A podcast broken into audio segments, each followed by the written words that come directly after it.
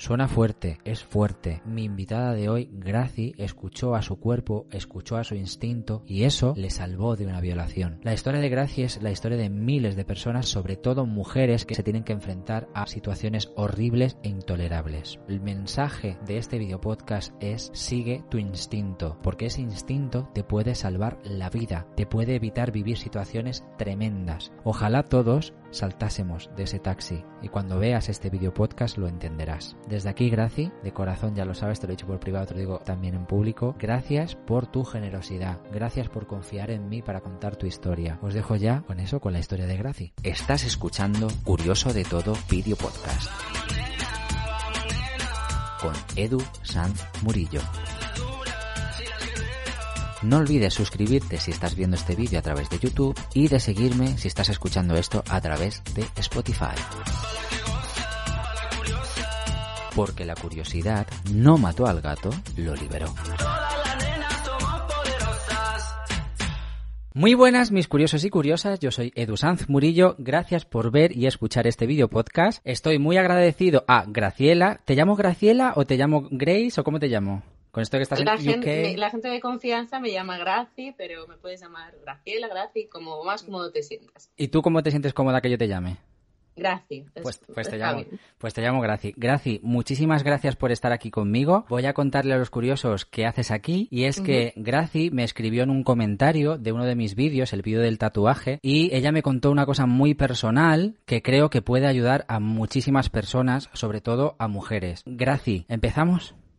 Empezamos, dale. Uf, Graci, tú sufriste un intento de violación y tu instinto te salvó. Sí, así es. Empezamos, cuéntame eso. Hace muchos años que yo no vivo en España, pero hubo un periodo cortito de dos años que yo estaba viviendo en Madrid. Ajá. Yo estaba trabajando en un restaurante, justo en el momento en el que pasó esta historia, estaba en Usera trabajando. Y yo en aquel momento yo vivía sola en el barrio de Chamberí. Entonces, pues siempre me trasladaba en metro al trabajo, casi siempre, y en aquel momento no solía hacer muchas noches, siempre solía trabajar de mañana. A veces, de vez en cuando, me tocaba hacer algún turno de noche por cubrir a algún compañero o lo que fuera, igual pues me cogía un taxi. Lo que pasó en aquel momento, una compañera me llamó mala el día antes de que pasara esta historia que voy a contar, me dijo pues si la podía cubrir el turno, la dije que sí, que sin problema, que al día siguiente la cubriría el turno, era un turno de noche, pues como he contado, que yo no solía hacer. En ese turno de noche, pues obviamente al ser hostelería, pues los horarios son bastante tarde, como ya sabéis, en España. Sí, en España. Entonces terminamos, eh, mis compañeras y yo, serían como las doce y media de la noche, una cosa así. Si alguien que está viendo esto que no sea de Madrid, el metro en Madrid cierra a la una. Para ir desde Usera hasta Chamberí, que era mi zona, pues tenía que coger dos metros, tenía que hacer transbordo en Avenida América, entonces ya no me daba tiempo a hacer los dos transbordos que tenía que hacer. Mi idea era esa, pero desgraciadamente em, en aquel momento, eh, mientras íbamos de camino al metro, lo siento si estoy un poco nerviosa. No, no, oye, no pidas. Pero obviamente para nada, para nada. Pasado, sí, han pasado cuatro años ya de esto, pero aún así, de vez en cuando, pues se revive la, la emoción de recordar todo. Eh, bueno, como, como, estaba diciendo, yo me dirigí hacia el metro con mis compañeras, pero eh, vi que había un taxi en un semáforo con la lucecita de, verde de que estaba libre. Entonces dije, ah, pues mira, ya que está el taxi aquí, voy a preguntar si está libre de verdad y me monto y me cojo desde aquí ya porque así no tardo tanto tiempo. Eh, bueno, mis compañeras se fueron, me despedí de ellas eh, y el taxi estaba parado en un semáforo. Yo he de decir, puntualizar, siempre que eh, iba en taxi o casi siempre, utilizaba pues cualquier app, Cabify, MyTaxi, Uber, lo que fuera, porque bueno, pues me sentía también un poco más segura. A veces, de esto que paras al, taxi con la mano y te montabas y ya está. Obviamente nunca me había pasado nada, entonces, pues bueno, pues era un acto normal, cotidiano, como podemos hacer cualquiera. Me aproximé al taxi, al abrir la puerta, ahora ayer estaba haciendo retrospección, recordando todo cómo había sido, y yo había un detalle que yo creo que se me había desviado un poco o, simplemente pues lo había pasado por alto. Y ahora, obviamente, en el estado de la situación y ya habiendo pasado todo el tiempo, ahora hasta me parece gracioso, entre comillas. Mm. Pero al abrir la puerta, pregunté, ¿está libre? Me dijo, sí. Entonces me senté, cerré la puerta y ya ahí eh, fue una escena muy bizarra, porque era un señor, no sé decirte exactamente la edad, pero entre 60 y 75 años. ¿vale? Con un gorro de vaquero, cowboy, una cosa así, unas gafas de sol Y era por la noche. por la noche, fumando un puro. Y este que era el detalle que yo ya ni me acordaba, sonando, no sé si, no sé, era mm, o Isabel Pantoja o alguien así folclórica. O sea, la madre escena mía. era, parecía, aquello de verdad parecía torrente. Entonces, Y el taxi, eh, como has dicho ya- antes, era un taxi normal y corriente, luces verde, Sí, sí, sí, sí, taxi blanco con la raya roja. Sí, sí, sí, de Madrid, con escrito Comunidad de Madrid, un taxi municipal normal de Madrid. Con ese personaje ahí dentro, sí. Sí, claro. Pero bueno, en general, eh, te puedas encontrar un personaje de ese tipo, pues bueno, a ver, parece bizarro, pero pues eso, es que parecía torrente. O sea, se ha hecho hasta películas con, con el estereotipo mm, de, de ese tipo de gente, ¿no? Entonces, bueno, pues sí, me pareció bizarro. Me quedé un poco así como, ¿qué, qué atmósfera más. Ya hay, ahí hay algo en tu cuerpo, en tu instinto, en tus entrañas que ya te avisó. Sí, o sea, a ver, al entrar, pues eso, fumando, que si la- con las gafas, el gorro, no sé, daba El un puro, aspecto sí, sí, de sí. señor rancio, de polla vieja, hablando mal, que pues no, no va conmigo, no, no, me, no me sentía a gusto, pero bueno, pues a ver, pues eh, al final está dando un servicio, si es profesional, pues vale. Sí, ahí ya me quedé un poco como, qué situación extraña, o sea, qué persona más rara. Vale. Em, bueno, cerré, le dije, eh, me preguntó dónde iba y otro detalle que ayer pensando, generalmente cuando, cuando te montas en un taxi sueles dar la dirección más o menos aproximada. Yo antes de que me pasara todo esto, yo solía dar la dirección de mi calle y es cierto que mm, yo nunca daba el número exacto, siempre daba como dos números hacia atrás, dos números hacia adelante, no sé, por, por- no me fiaba Ajá. en general. Porque yo soy una persona un poco, eh, por las situaciones de, que me han pasado anteriormente en la vida y tal, que sí. Desconfiada, hay precavida. tiempo después, pues entramos en ese tema Vale, vale, porque correlaciona con mi comportamiento y todo lo que pasó. Entonces, bueno, pues yo eh, sí, pero solía dar más o menos una dirección aproximada. Y en ese momento eh, yo le dije que iba a Río Rosas. Yo no vivía en Río Rosas, yo vivía en una calle Con- paralela Contigua pero yo no vivía en Río Rosas. O sea, fue ya un poco el, el inconsciente de decir, no le digas dónde vas. Arrancáis, o sea, va- ya Sí, la en el, en punto en el que estábamos situados, yo, aunque no soy de Madrid, la zona más o menos, por lo menos para La ir a mi casa, yo sabía por dónde tenía que ir el coche. Entonces, el coche arrancó y eh, si en una situación normal debería ir hacia la izquierda. Bueno, pues él tiró hacia la derecha. Entonces ya ahí yo me quedé y le dije, eh, creo que te has equivocado, para mi casa se va por, por la otra dirección. Y ahí ya me contestó, no, no, yo ya sé dónde voy. Claro, ya empecé, mm, la- mi cuerpo ya empezó como, uh, Avisarte. Raro. Mm, No sé, no me fío. Me callé, ¿ok? A los, nada, cinco segundos me pregunta, ¿y dónde vas tan sola por la noche? Ahí, claro, ya fue como, no, eh, algo va mal, algo va muy mal aquí. Eh, te está llevando por una dirección donde no es. El señor es raro. Eh, te ha hecho esa pregunta. Va a pasar algo. No, no, no, no pinta bien.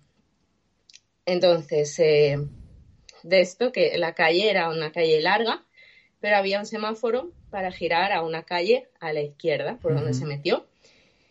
Y se paró en el semáforo para girar a esa calle. Yo ahí le volví a decir, eh, yo no le contesté a la pregunta que me hizo, obviamente, porque me quedé paralizada. En ese momento me quedé como, eh, no, eh, esto va mal, va mal. Al ir, al ver que se estaba metiendo hacia otra calle, como subiendo hacia arriba de Usera, donde, por donde se estaba metiendo, yo sabía que era una calle muy oscura y donde más adelante había descampados.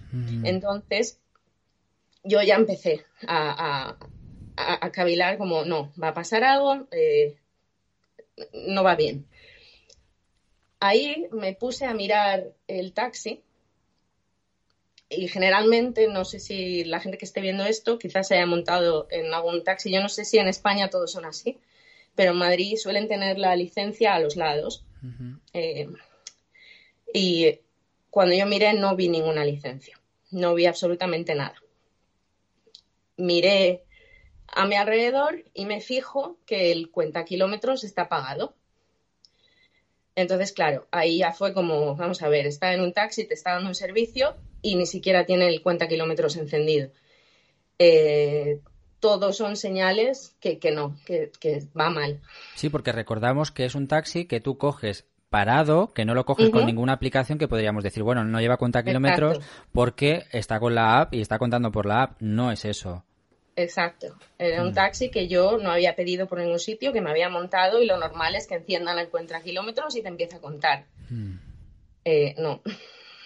El cuenta kilómetros estaba apagado. Cuando ya giró el semáforo cambio de color y giró hacia la calle que te digo, que iba en cuesta hacia, hacia arriba. Sí, hacia, la zona de los descampados. Ahí le volví a decir, esa no, más eh, insistente, esa no es la dirección a mi casa, te estás desviando del camino.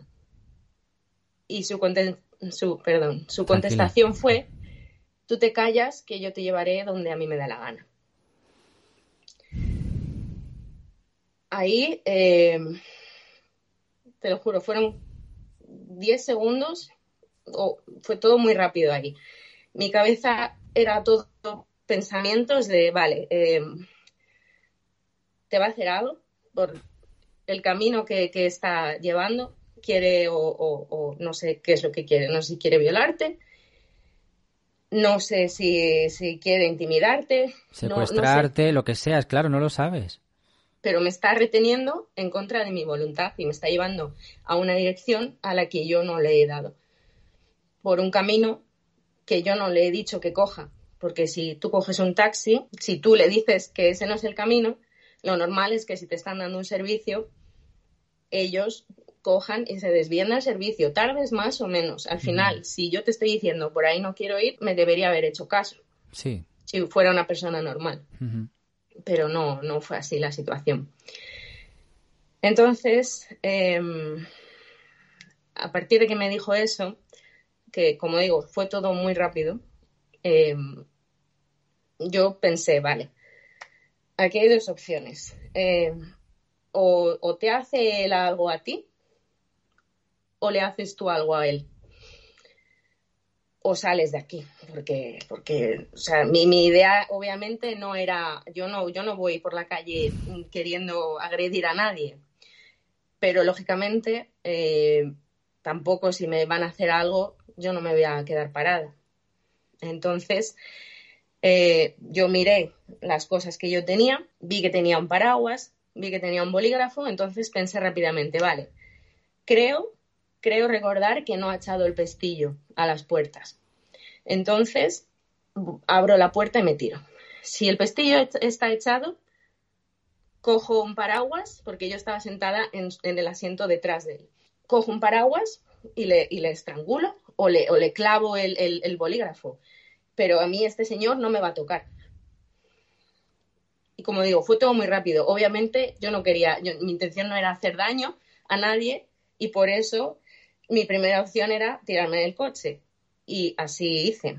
Eh, cuando vi que estaba subiendo, obviamente el coche estaba ah, caminando, pero al ser encuesta tampoco iba súper rápido. Entonces yo aproveché y abrí la puerta, no lo pensé, me amarré a mi bolso por el lado derecho y yo no pensé en ese momento. Dije, mira, sal de aquí ya, ahora mismo, porque como sigas en este coche, eh, no, es que igual no lo cuentas. Eh, y me tiré.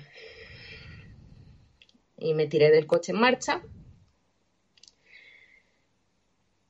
Obviamente, eh, en el momento en el que lo hice, como digo, yo ni lo pensé en las consecuencias de si me iba a quedar tetraplégica, si me iba a romper una pierna, si no, yo simplemente quería salir de ahí. Quería sobrevivir. Sí. Entonces, em, me tiré. Obviamente, él paró el coche, frenó. Se bajó del coche. Me dijo, estás puta loca. Yo creo que también él, obviamente, no esperaba esa reacción. Creo que se asustó. Eh, cerró la puerta del de, eh, lado por donde yo me tiré y se marchó corriendo. Yo en ese momento, cuando vi que él salió, claro, el impacto, eh, yo en ese momento yo no sabía qué me había pasado, yo notaba mucho calor en las piernas. Pero tenía, yo creo, tanta adrenalina que, que, lo único que quería era salir de ahí corriendo y que, y que no me hiciera nada, porque en el momento en el que yo estaba en el suelo, pensé, joder, igual ahora da marcha atrás y me atropella. Sal de aquí. Entonces, como pude, yo en mi cabeza pensé, corre, pero no, yo no podía correr. Entonces fui arrastrándome como pude, eh, cuesta abajo por la calle, por donde la calle, la calle para, para salir a la calle más principal por donde habíamos venido que aunque era muy tarde, pues algún bar, alguna persona había y pensé, vale, eh, vete, vete eh, caminando, corriendo como puedas, pero sal de aquí. Entonces em, intenté andar lo más rápido, iba a decir correr, pero no, no era mm. correr porque me, no, me podía mover. Eh, pero como digo, tenía tanto calor en el cuerpo que, que, que yo lo único que quería era salir de ahí. Hmm.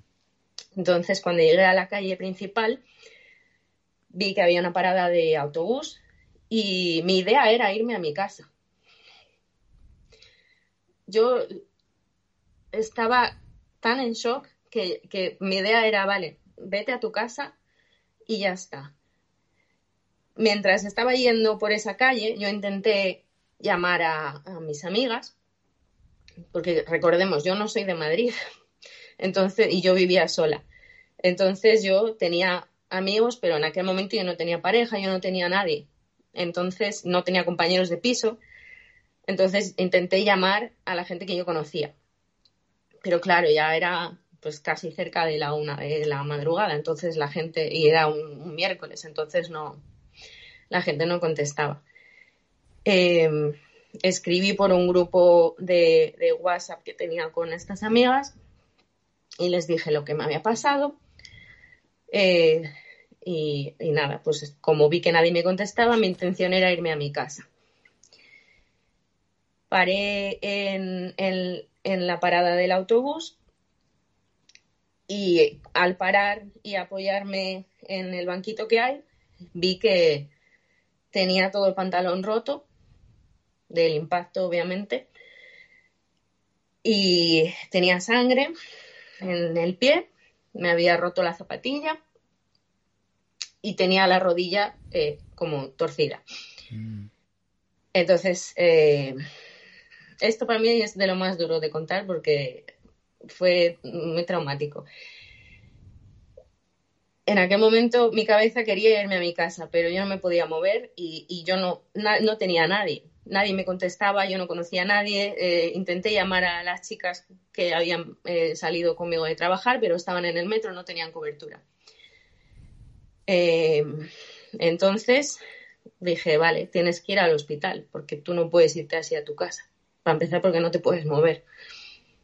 y en el punto en el que estaba en Usera, no pasaba ningún autobús que me llevara a algún hospital cercano que yo conociera, porque el único hospital que, yo conocía era uno alrededor de mi casa, Carlos III creo que se llama, o algo así.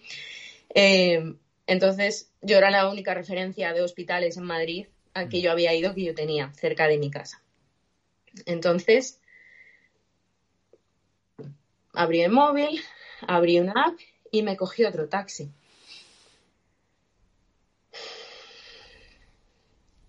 Llorando, obviamente, porque imagínate, me acaba de ocurrir esto, pero yo tengo que salir de ahí, yo tengo que ir a un hospital. Entonces, em, pedí un taxi por una app. El taxista cuando me vio, claro, me vio con que no andaba bien, con las piernas ensangrentadas, lo que son la parte de los tobillos y el pie, pero yo no, es que no podía hablarle. El hombre estaba, claro, yo lloraba y lloraba y lloraba y el hombre me quería preguntar, pero yo no, es que yo estaba en shock, yo no podía pararme a hablarle. Entonces le dije que me llevara al hospital. Y nada, cuando bajé de, perdón, ¿eh? No pidas perdón para nada. Lo hiciste, lo hiciste de puta madre. Eso para empezar. Cuando llegué al hospital, me bajé del coche y ya, claro, había pasado varios minutos y cada vez tenía mucho más dolor.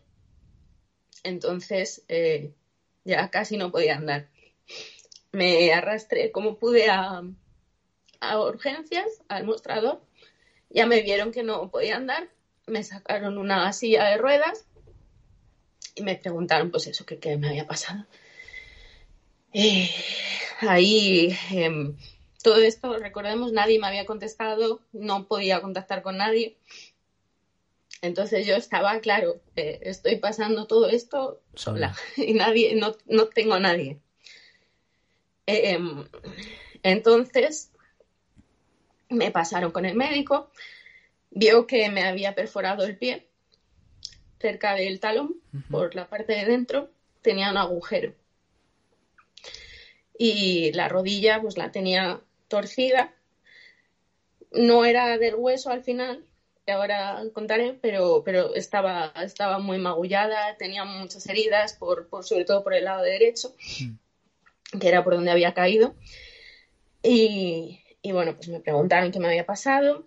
Me, bueno, me, ayudaron a quitar la ropa, me, me hicieron unas eh, radiografías y ahí cuando yo salí de hacerme las radiografías, yo no, yo no, tenía ya el móvil conmigo porque me lo habían quitado eh, los médicos y estaban mis amigas en el hall esperándome.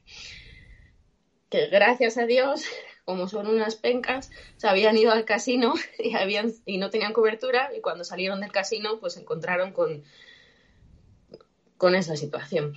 Entonces entiendo que llamarían al teléfono, alguien lo descolgaría del hospital y les dirían, oye, está aquí. No, yo, yo escribí en el grupo, estoy... Me voy a... Cuando iba en el ah, taxi, yo les, escribí todo por si acaso. Guay. Porque como yo no sabía si me había pasado algo grave, si, que no sabía si iba a dormir en mi casa o dónde iba a dormir. Entonces yo les escribí dónde, dónde iba a ir, dónde, dónde me dirigía y lo vieron y y se presentaron ahí justo cuando yo salía de hacerme las radiografías, estaban las dos allí y yo rompía a llorar. Mm. Como, como un bebé, o sea, muy mal. Ahí, eh, bueno, me dieron los resultados de las radiografías. Por suerte, Superwoman, no se rompió nada. Todos los huesos bien. Lo único que, bueno, pues tenía la perforación en el pie, eso sí. Tenía muchas magolladuras, muchos moratones, muchísimos. Me escayolaron la pierna derecha entera, del pie al culo, absolutamente todo, porque me había hecho pues, unas contusiones muy, muy grandes, pero por suerte no, no llegó a tocar el hueso. Eh, y después de eso, eh, los médicos me, me preguntaron, me llevaron a otra sala con un psicólogo, con un par de psicólogos, y me preguntaron si yo quería asistencia. Y yo en aquel momento les dije que no. Solo querías olvidar. Sí, ahora mismo me arrepiento, obviamente ya pues pasado el tiempo, en frío y demás, eh, debería haber dicho que sí. Pero en aquel momento yo solo quería salir de ahí y, y ya. Y como al final yo hice caso a mi instinto y no me pasó nada, no me pasó nada. Me tiré de un coche en marcha. Pero si pones en una línea la gravedad de las cosas que me podrían haber pasado, no me pasó nada. Entonces yo dije, mira, para adelante, no, no me hace falta psicólogo ni hablar de esto, me voy a mi casa y ya mm. está. Obviamente mis amigas me dijeron, no cariño, tú no te vas a ningún sitio, tú te vienes a casa con nosotras porque no te puedes mover. me acogieron esa noche en su casa, después otra amiga me acogió tres días más en su casa y bueno, pues ahí esa es la, historia de lo que pasó. Lo que vino después, pues te puedes imaginar, o sea, recuperarme físicamente no tardé demasiado, más que un mes y medio, una cosa así, pero las secuelas psicológicas duran. Mm. Duran mucho porque, como digo, en su momento eh, no eh, lo traté con psicólogos y, quedan pues muchas cosas dentro que, que, pues pesadillas, miedos, ir por la calle, ahora yo ya no cojo ningún taxi si no es con ninguna aplicación y si no sé el nombre de la persona, ese tipo de cosas. Entonces... Eh, porque, perdóname, eh, creo que lo has contado antes, pero se me ha ido. ¿Cuándo fue esto? ¿Qué año? Esto fue en 2018. Vale. Han pasado eso, cuatro años. Ahora mismo vivo en, en Oxford y aquí em, en Reino Unido, en la mayoría de trabajos, no en todos, pero en muchos trabajos ponen asistencia psicológica eh, como anónima. Eh, tú puedes hablar con un psicólogo online y le cuentas pues cualquier problema que te pase. Eh, y en el anterior trabajo en el que estaba sí que em, hablé alguna vez con un psicólogo online para que pues para desahogarme pero es una cosa que todavía pues tengo ahí que ir soltando más y más. Mm. Porque han pasado cuatro o cinco años, pero lo que tú decías, entiendo que tienes todavía miedo a coger un taxi por la noche o a ir por la noche sola o lo que sea. O sea, que esto sí. Em, cuando eres mujer, y seguro que mucha gente que esté viendo esto lo habrá sufrido, por desgracia tienes que pasar por muchas situaciones muy desagradables yo no conozco a ninguna mujer que no haya eh, salido de fiesta, por ejemplo, y se vuelva a casa sin las llaves en la mano o sin hacer como que habla por teléfono. Es más, yo creo que la mayoría de la gente, de los grupos de amigas, eh, siempre cuando una se va a casa, avísame cuando llegues. Mm. Em, dime algo, estás bien, o si no, si te olvidas porque te duermes, se quedan muy preocupadas, oye, estás bien, has llegado a casa. Y eso es una realidad. Y sí, estamos avanzando como sociedad, pero a pasos muy, muy, muy cortos. Entonces, eh, sí, por desgracia, vivimos con mucho miedo. Eh, una de las cosas que a mí me pasó cuando yo en el intermedio que estuve viviendo en España en esos dos años, yo eh, básicamente la mitad de mi vida casi he vivido aquí, en, Reino Unido. Entonces, eh, sí, aquí hay, desde luego, hay mucho machismo también, hay violencia de género, se matan a mujeres, pero eh, no es tan sonado en las noticias, en los telediarios, no es algo como pasa en España. Que yo cuando me volví esos dos años, era constante, es un bombardeo que obviamente tiene que estar ahí, porque pasa. Eh, ojalá ojalá no, no, lo dieran por la televisión, porque así pues significaría que no pasa. Pero eh, es un, bombardeo constante. De, eh, la persiguió, era su vecino y la espiaba y la atacó en un momento que se fue a correr y la violó y la mató. Entonces, para mí eso cuando yo estaba esos dos años allí, yo que, vengo de una situación de violencia de género en mi casa, de cuando yo era pequeña, mm. claro, para mí eso me crea, eh, no es obsesión, pero me hace estar muy alerta. Cuando a mí me pasó esto, yo, claro, eh, en vez de quedarme paralizada, que sería lo que en muchos casos pasaría. Sí, que te quedas en shock, puede pasar sí, yo escuché a mi cuerpo y fue, no, no, no, sal, sal de aquí, tírate. Y yo ni siquiera pensé, como he dicho antes, no pensé, te va a pasar algo, te vas a, te puedes hasta morir tú sola de tirarte. No, fue, es tu vida o, este hijo de puta igual te hace algo que, que, que te mata. Entonces... Tú misma has dicho que desde pequeñita viste en tu casa pues ese machismo, esos malos tratos. ¿Tú crees que al, al haber sufrido eso de pequeña, al verlo visto y al, estar tan alerta, entendiste tan rápido las señales de, uy, cuidado con este hombre, que a lo mejor si no hubieras vivido eso de pequeña hubieras estado más en la inopia? ¿Me, explico, ¿Me explico? Sí, creo que sí. Creo que en este caso, no solo en este caso, a ver, obviamente nadie quiere tener una situación así en su casa, porque yo he vivido muchos años pensando que no sé si me iba a levantar y mi madre iba a estar viva. Entonces, eso es muy, muy doloroso y, y, quien lo pase me entenderá o quien lo haya pasado sabrá lo que es y lo mal que es vivir así pero también por otro lado, a mí me ha salvado el, haber pasado ese tipo de cosas, pues por ejemplo en esta situación.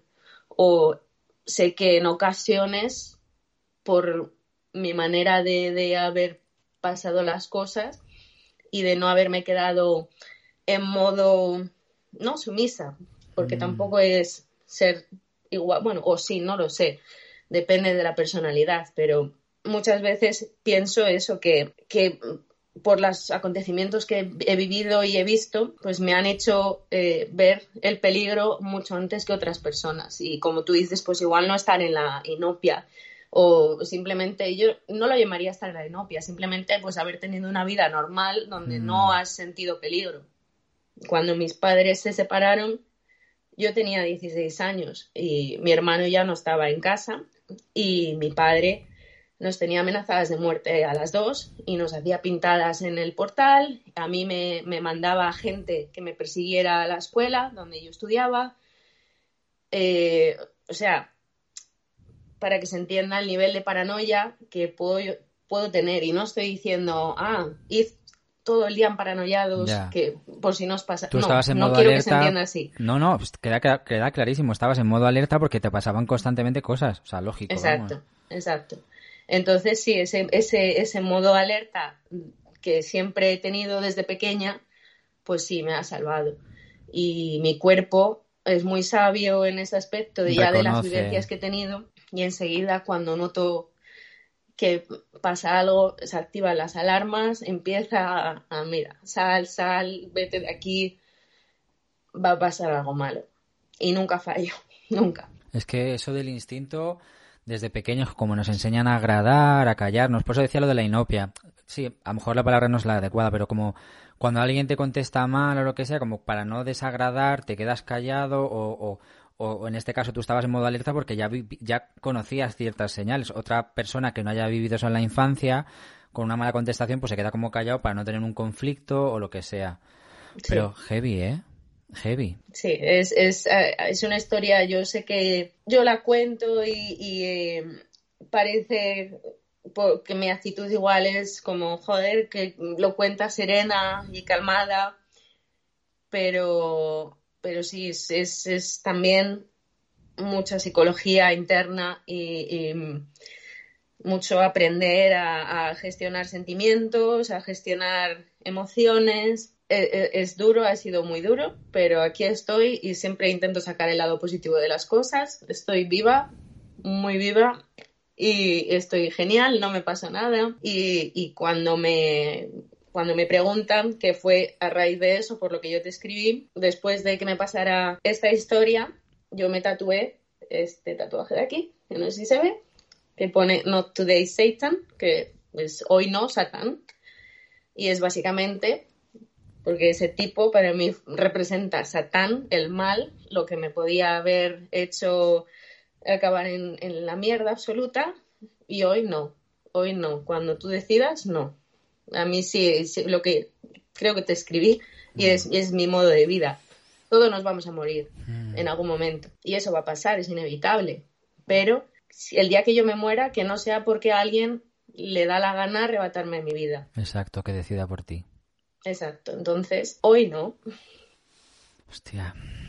Me gustaría volver un poquito atrás Porque hubo una cosa que me contaste que me, me, Bueno, todo me indignó, pero hay una cosa que me, me repateó los higadillos cuando dijiste que una vez que te pasa todo esto, se lo cuentas a algunas personas consideradas amigos o amigas y te dicen que eres una exagerada. Sí. Sí, eso me dolió mucho. Yo, permíteme, esto es cosa mía. No sé quiénes son, siento si son todavía gente querida, están en tu vida. No, no, no, ya no están en Sois unos gilipollas con la empatía en el puto culo, básicamente. Así que si quieres contarme eso, porque habrá mucha gente que también tenga ese sentimiento de culpa de no lo voy a contar o qué exagerada fui. De exagerada nada. Cuéntame por favor eso. Eh, sí, después de que pasó eh, toda esta situación, pues al cabo de dos días, una cosa así, dentro del círculo de amigas que, que tenía, amigas, amigos, em, hubo gente que yo no sé si fue por intentar quitarle hierro al asunto o por, no sé, no sé exactamente bien, no, no logro todavía entender, no sé si es que ellos han tenido una vida, no sé de qué manera, pero em, hubo comentarios directos hacia mí eh, de, ay, es que igual el señor no te quería hacer nada, igual fuiste una exagerada, ¿por qué te tiraste? Igual no, mira lo que te ha pasado por tirarte. Igual tampoco, ¿qué te dijo? Que te iba a llevar donde a él le diera la gana. Igual estaba bromeando. Claro, igual, igual esa persona es imbécil y también nos da igual, ¿sabes? Qué eh, Entiendo que esa persona no fue de ninguna de las que fue al hospital. No, no, no. no, no, no, no. Es que blanco y en botella, amiga, o sea... No, no, no, no. Obviamente amiga no era. Qué heavy, tía. Qué heavy. Es que es que de verdad la gente. Por eso me dio mucha rabia, porque encima en el peor momento que lo estás pasando hay gente que te cuestiona en vez de callarse. Ya que no vas a apoyar, cállate. Y encima que tú has pasado el dolor, te tienes que callar, porque no vaya a ser que yo me haya equivocado. Que no, tronco, que no, que no. Sí, eh, para eso, gracias a, bueno, pues a, las situaciones que he pasado, soy una persona bastante segura de mí misma. Entonces, em, que quieren decir que, que fui una exagerada, bueno, te querría ver yo a ti en la situación, igual no lo cuentas, ¿sabes? Entonces, bueno, exagerada, bueno, aquí estoy. Que no sé, o sea, a veces pienso, a veces cuando me dan pesadillas o, tengo flashes, porque me pasa a veces, es inevitable, eh, pues sí que pienso, ok, igual que si te, si te hubieras quedado dentro del coche, ¿qué hubiera pasado? y pienso, joder, igual acabas ahí en los periódicos como tantas otras chicas por ser exagerada, por decidir, ok, el camino más rápido para mí de salir de aquí es tirarme del coche. Y te digo, como dije antes, si las puertas llegan a estar cerradas, yo lucho por mi vida hasta el último segundo y si le tengo que matar, le mato. Pero a mí ese señor no me iba a tocar, no me iba a tocar, mm, no. Yo, mi cuerpo, yo lo siento, yo no estoy preparada para quedarme bloqueada en este tipo de situaciones y es lo que yo quiero transmitir, esa fuerza a la gente. Ojalá nadie tenga que pasar por esto, de verdad, pero como hemos dicho, la sociedad todavía tiene mucho, mucho camino que hacer. Sí. Y por desgracia, va a seguir habiendo mujeres, personas en general, porque esto le puede pasar a cualquiera. Sí. Pero por desgracia, las mujeres sí que en estos casos somos un colectivo que lo sufre mucho más. Y va a seguir pasando este tipo de cosas. Es que. Entonces. Mira, a mí yo tengo un sentimiento que es que la política. No sé si decir la política. Bueno, los políticos han enmierdado tanto la movida esta de que si machismo, feminismo, que no sé qué, que lo realmente importante, la gente de a pie lo cuestionamos. Eso que te pasó a ti, bueno, a lo mejor me, podría haber pasado a mí, no lo sé, pero pasa mucho más a mujeres. Por lo tanto, hay que poner el foco. Es verdad que yo por ser persona LGTBI puede pasar o a una persona transexual o a una mujer. o, X, da igual quién sea y cómo sea. La cuestión es que está pasando, dejaos de, no, porque esto es la derecha, la izquierda. Es como, tío, está muriendo gente, está siendo gente agredida, ¿podemos ponernos todos y no discutir por esta mierda? Ahora sí, cuando ahora que has mencionado lo de la política, Mm, lo que pasa a las mujeres nos pasa desde, desde niñas. Yo tengo recuerdos de, tener que 10, 11, 12 años, obviamente ya tener pecho porque a esa, esa edad ya te estás desarrollando y, hombres mayores muy Mm. mayores por la calle de gritarte, ¿qué tetas? O, o- o- o decirte, ¿qué te torras? O no Mm. sé qué.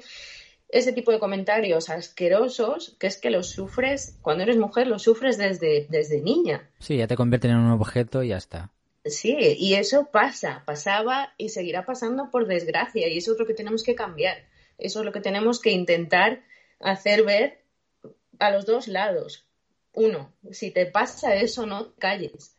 Si te pasa lo que me pasó a mí, no te amedrentes, no te quedes dentro del coche bloqueada esperando a ver qué va a pasar. No, reacciona, reacciona porque puedes engrosar la lista de, de- de mujeres a las que le ha pasado un montón de mierda. Entonces, Y si, y per- permíteme que diga esto, y si se quedan en shock, tampoco es culpa suya. Ellas no, No, no, son, desde e- e- luego. ellas no son las malas. desde luego, Sabes que tú has tenido esa experiencia de vida que te ha hecho ser una leona y reaccionar de esa manera. Hay mujeres que nacen en otros ámbitos mucho más sumisas, por desgracia, y tampoco quiero que se lleve la idea de ojalá que todas las que vean este vídeo lo hagan, que salten del taxi, pero que si por lo que sea no pueden saltar del taxi, por lo que sea, que luego no se sientan culpables, que el culpable es quien hace el mal. exacto. ¿sabes? Sí, sí, eso es Ojalá todas se tiren del taxi o le claven el bolígrafo a, a quien sea que le está haciendo mal. Pero que si no, que joder, basta ya de también de... La culpa siempre somos las víctimas. A tomar por culo, que no. No, eh, hay que plantarse y obviamente cada persona es un mundo, cada persona viene de distintos backgrounds, de distintos, eh, de con distinto pasado Mm. y, y es normal, es normal que, que haya gente que se bloquee, haya gente que igual le da por llorar y otra gente pues le da por saltar. Exacto. y todo es válido, pero siempre teniendo en cuenta que, que, que, que, joder, que hay que luchar por uno misma y que, y que hay ciertos comentarios como decirte yo, ah, yo sé dónde voy, ¿qué haces tan solita? Que no Mm. tienes que aguantar. No, y sobre todo Entonces, eso, se- la- lo que más me, me impactó, bueno, lo que más, todo, pero esta cosa de que no hacemos caso a nuestro instinto. O sea, m- Ujú. me parece es un claro ejemplo de cómo hay que hacer caso al instinto. De Sí. las señales que te manda el cuerpo, que estamos tan metidos aquí arriba, pum, pum, pum, pum, pum, pum, pum. Y en- en- Mira, en- el cuerpo es muy sabio. Cuando tú bebes, te vas de fiesta y mezclas cerveza, vino y vodka, por ejemplo, al día siguiente, ¿cómo estás? Mm. Hecho una mierda. Porque tu cuerpo es muy sabio y te dice, joder, lo que hiciste anoche, no lo vuelvas a hacer. Porque si no, mira cómo acabas. Cuando te comes, no sé, un fast food, unas hamburguesas de X sitio, por ejemplo, varios días seguidos, tu estómago dice, "Pf, mira chico, no, por aquí no, porque el cuerpo es sabio. Y cuando hay peligro, el cuerpo lo sabe. Es que es eso, tía, es que es eso. Y hay, y hay, no sé cómo explicarlo, igual hay gente que ojalá no le haya Son pasado. muy privilegiados y no lo entienden. Sí, sí, sí, pero si a alguien no le ha pasado, es como un punto en el estómago, en la boca del estómago, que se te cierra y, y te dicen, no, uff, por aquí no. Estás en peligro, danger, o sea, Yo lo, Fuera lo- de aquí. lo asemejo a... mm, Todos, todo el día tenemos muchas voces en la cabeza. Entonces es como que de repente todas las tonterías se apagan. Hay una voz muy clara que se conecta con lo que dices tú, con la boca del estómago, de peligro. Atento a esto a cada rato. La gente que, por ejemplo, anda sola por la calle de noche y ya sea tía, obviamente tiene un peligro de violación y eso, si es un tío, pues a lo mejor de que le roben, siempre hay una cosa como aquí y aquí que te dice, cuidado, cuidado, cuidado. Pues es eso. Sí, totalmente. Y, y eso es algo que, que la gente que no le haya pasado, pues esto también eh, está bien hablarlo para si sienten alguna señal diferente a lo que en el día a día eh, les pasa, que le presten atención. me contaste en privado, tú dame permiso ahora si no y si no lo quitamos, de que no se lo contaste en ese momento a tu madre. Ahora entiendo por qué no se lo Ajá. contaste a tu, a tu madre. ¿Quieres que hablemos de eso? Sí, sí, sí, podemos hablar. Vale. Entiendo, ahora entiendo que si tu madre sufrió eh, violencia de género, no le, no le quisieras contar para preocuparla, oye, me ha pasado esto. Sí, en aquel momento, cuando me ocurrió, bueno, pues lo conté a mi círculo cercano, Mm. se lo llegué a contar a mi hermano, porque obviamente, pues mi hermano ha pasado al final prácticamente la misma infancia que yo y, bueno, pues entiende que eh, no quisiera contárselo a mi madre y, yo quería tener también como el ser leal, pues eso, a, mi familia también, pero eh, en aquel momento no, me atreví a contárselo a mi madre. Eh, de hecho, bueno, se está enterando ahora mismo. al final no se lo has dicho antes de, este, de esta... No. Hostia, joder. No, iba a, a, decírselo, pero, pero bueno, no ha estado ella en una eh, temporada muy buena, entonces... Bueno, cuando, cuando vea esto se lo diré antes del vídeo. Yo te avisaré antes de publicarlo. Eh, sí. Eh, pero bueno, ahora ya con el, con el tiempo que ha pasado, supongo que ya lo verá de otra manera y ella, ella siempre me dice que soy una guerrera y una luchadora, entonces se sentirá orgullosa. Pero claro, en aquel momento... Eh, Era añadirle más dolor, ¿no? Sí, porque eh, yo cuando me vine a España esos dos años, eh, yo me vine porque ella tuvo un cáncer de mama. Mm. Entonces se estaba recuperando cuando pasó esto. y claro, entre ya todo lo que ella había pasado en casa con, con el tema del maltrato y la situación que ella estaba pasando en ese momento, yo no quería preocuparla más porque encima es eso, yo estaba sola en Madrid y, para ella igual se la hubiera venido el mundo abajo si se lo hubiera dicho en aquel momento. Entonces, bueno, mm, habrá gente que piense que hice mal, habrá gente que piense que igual me entienda y... La gente que no, que no, te, no te entienda que le den por culo, cariño. Hay, no hay que, hay que eh, perdón, que yo me pongo nervioso y me trabo. Hay que empezar a dejar, y me lo digo a mí mismo, ¿eh? Hay que empezar a dejar de pensar qué pensarán los demás. Desde luego, sí, pero al final es eso, somos humanos. Ya. Y solo queremos que nos quieran y que nos validen y la opinión de los demás. Sí, entonces, bueno, la, está fatal el tener que, estar siempre, porque es algo inconsciente, yo no mm. necesito que nadie me valide, desde luego. Pero, pero, claro, al final mi madre es mi madre. Eso es. Otra duda que tengo que está relacionada con esto, o sea, yo por ejemplo sufrí abusos sexuales desde la infancia. Entonces, mi relación con los hombres empiezo a ver que no ha sido de todo, no sé si decir la palabra normal, pero sino siempre basada en la desconfianza. Entiendo que tú, tu padre al ser pues un agresor, te provocó esa herida a ti y a tu madre, luego te pasan este tipo de cosas, tú ¿Puedes tener una relación normal, sentimental me refiero, afectiva con un hombre sin todavía que esos fantasmas... ¿Se, llega a, superar eso? No sé si ahora tienes pareja o no, que creo que sí. Sí, sí, sí, sí, sí, tengo. Y, de hecho nos vamos a casar el año que viene. Ay, por favor. Sí, es más, a mi pareja actual la conocí, disculpa, Nada, nada, nada. Perdón. Nada, nada, nada. Mi pareja actual eh, le conocí en, en este momento en el que yo estaba de reposo, por así decirlo, en casa de, estas amigas. Me aburría y como no, como ellas se iban a trabajar y demás, me metí en Tinder y, ahí le conocí. ¿Y, cuando le, expliqué, le expliqué lo que me había pasado porque él obviamente quería quedar y yo le dije, mira, cariño, estoy inválida, estoy con la pata chula. Y bueno, ya cuando ya eh, podía andar un poquito más, ya quedamos y, bueno, pues ahí empezó todo. Qué guay. ¿Y, y, tú estabas predispuesta en este sentido de, bueno, no todos son iguales o siempre quedas ese eh, fantasma ahí?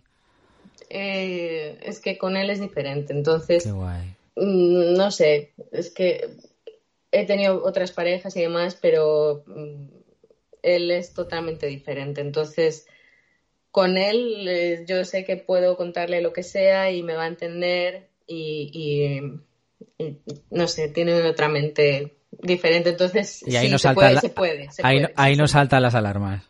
No. Qué guay, tía. La, cosa es dar eh, con la persona indicada en el momento también indicado.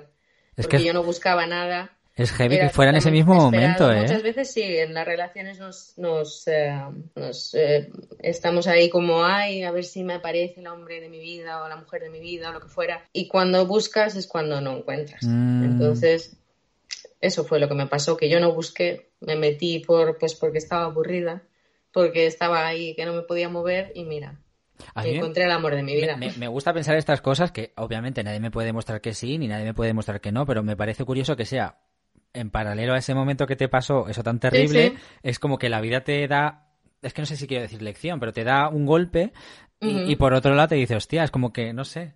Sí, totalmente. Es totalmente. ¿eh? O sea, que te vas a casar, nena.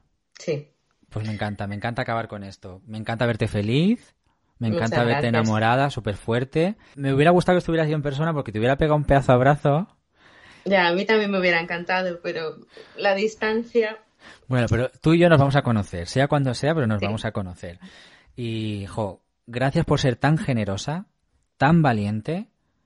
obviamente tú eres la superviviente de tu vida, pero yo creo que con esta, con este podcast tú has ayudado a muchísima gente. Primero a no disculparse, a estar atenta a las señales y si pasa algo a decir, vale, más vale pecar de exagerada lo que dicen otros de exagerada que no correr un mayor riesgo y verme en otras mucho más difíciles. Espero sí que si he podido, no sé si ayudar o por lo menos igual abrir los ojos en un momento determinado o si alguien ve esto y en un futuro, que espero que no, por favor, pero si alguien está en alguna situación que siente peligro o que ve que las cosas no están bien, que se acuerde de, las señales de tu cuerpo, de, no, por ahí no, esto no está bien, vamos a intentar eh, escapar de aquí, salir de aquí, no sé, em, que nos hagamos caso a nosotros mismos, que al final eh, somos uno. Eh, y, y, el cuerpo, como hemos dicho, es muy sabio y em, hay que escucharnos. Hijo, es que solo, solo tengo agradecimientos, tía. Eres muy generosa. Muchas gracias. Ay, por favor. Si te parece bien, dejamos aquí el podcast. Voy a, despedir a todos los curiosos y curiosas que han visto o escuchado este podcast, reflexionando sobre lo que has dicho tú, que la gente haga caso a su instinto, que no pida disculpas por hacer caso a su instinto de supervivencia. Y espero que este vídeo o este audio sirva a muchísimas personas. Dejadlo en comentario, suscribíos, estas cosas que se dicen de las redes sociales. Y Grace, Grace, te voy a llamar Grace porque me gusta llamarte Grace. Que muchísimas gracias. Muchas gracias a ti.